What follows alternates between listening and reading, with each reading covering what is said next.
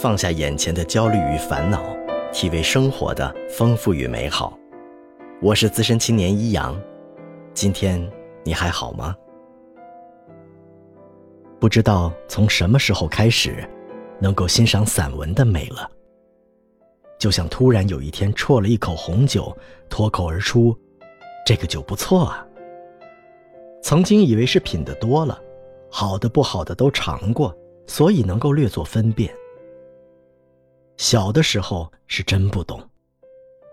课本里的报告文学和杂文，还能读出些呼吁了什么、控诉了什么，或是歌颂了什么。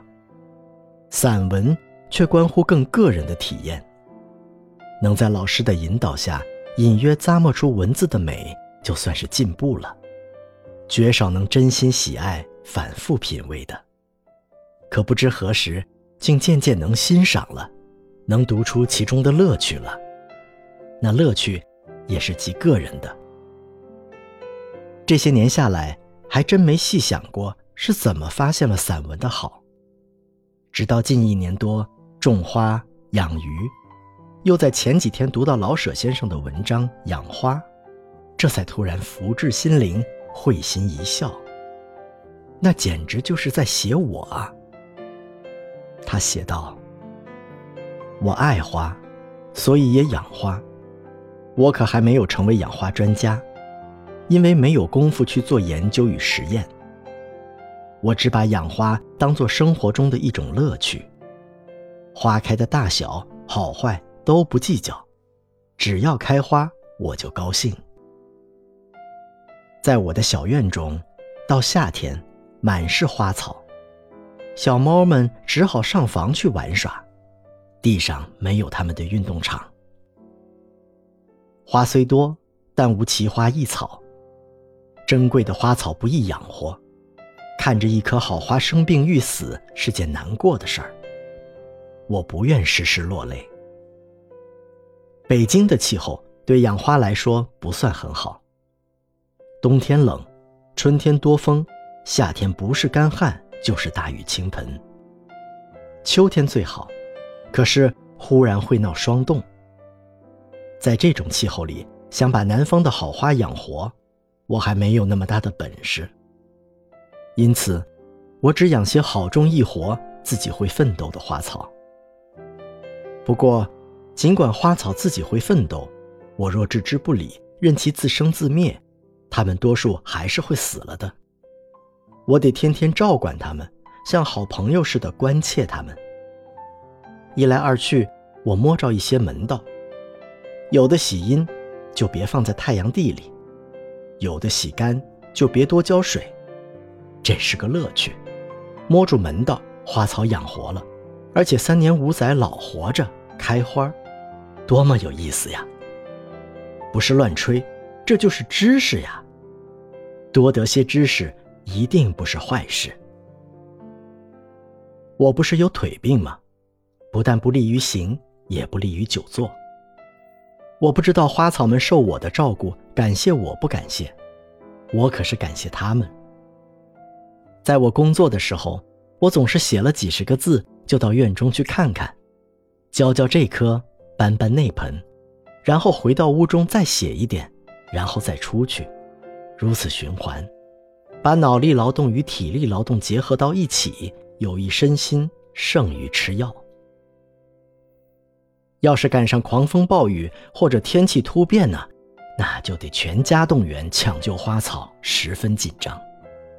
几百盆花都要很快的抢到屋里去，使人腰酸腿疼，热汗直流。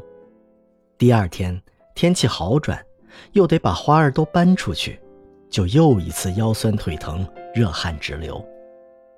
可是，这多么有意思呀！不劳动，连棵花儿也养不活，这难道不是真理吗？送牛奶的同志进门就夸好香，这使我全家都感到骄傲。赶到昙花开放的时候，约几位朋友来看看，更有秉烛夜游的神气。因为昙花总在夜里放蕊，花儿分根了，一颗分为数颗，就赠给朋友们一些。看着有人拿走自己的劳动果实，心里自然特别喜欢。当然，也有伤心的时候。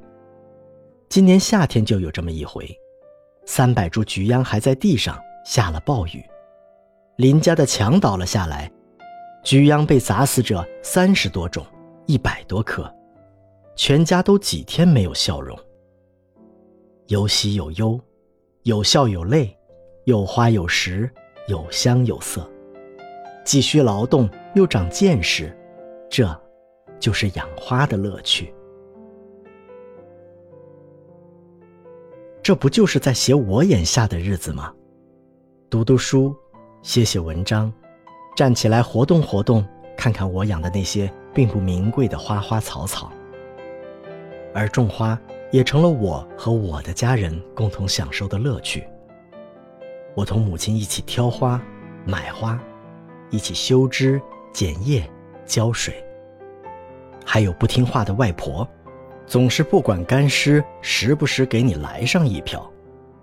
别看老太太九十多，依然机智的很。明明水浇多了，给我浇死了好多盆花。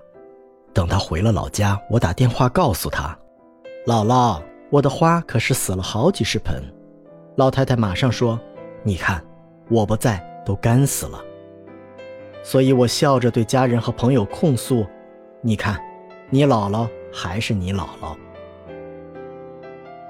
原来活得久了，有了更多的人生经验，可能与人共鸣，所以才能品出美文的美味来。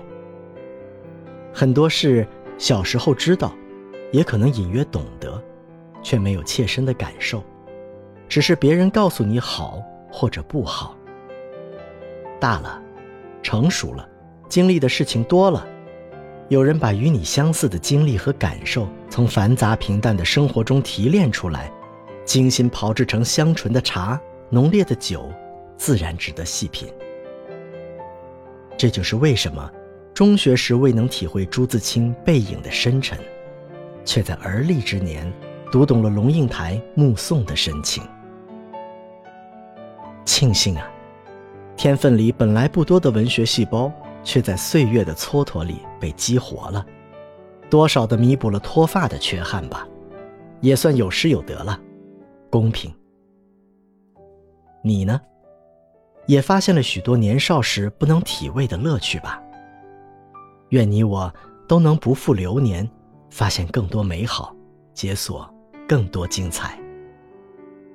分享快乐，分担烦恼，欢迎点赞订阅我的故事，也希望在评论区听到你的声音。我是资深青年一阳，愿你一切安好。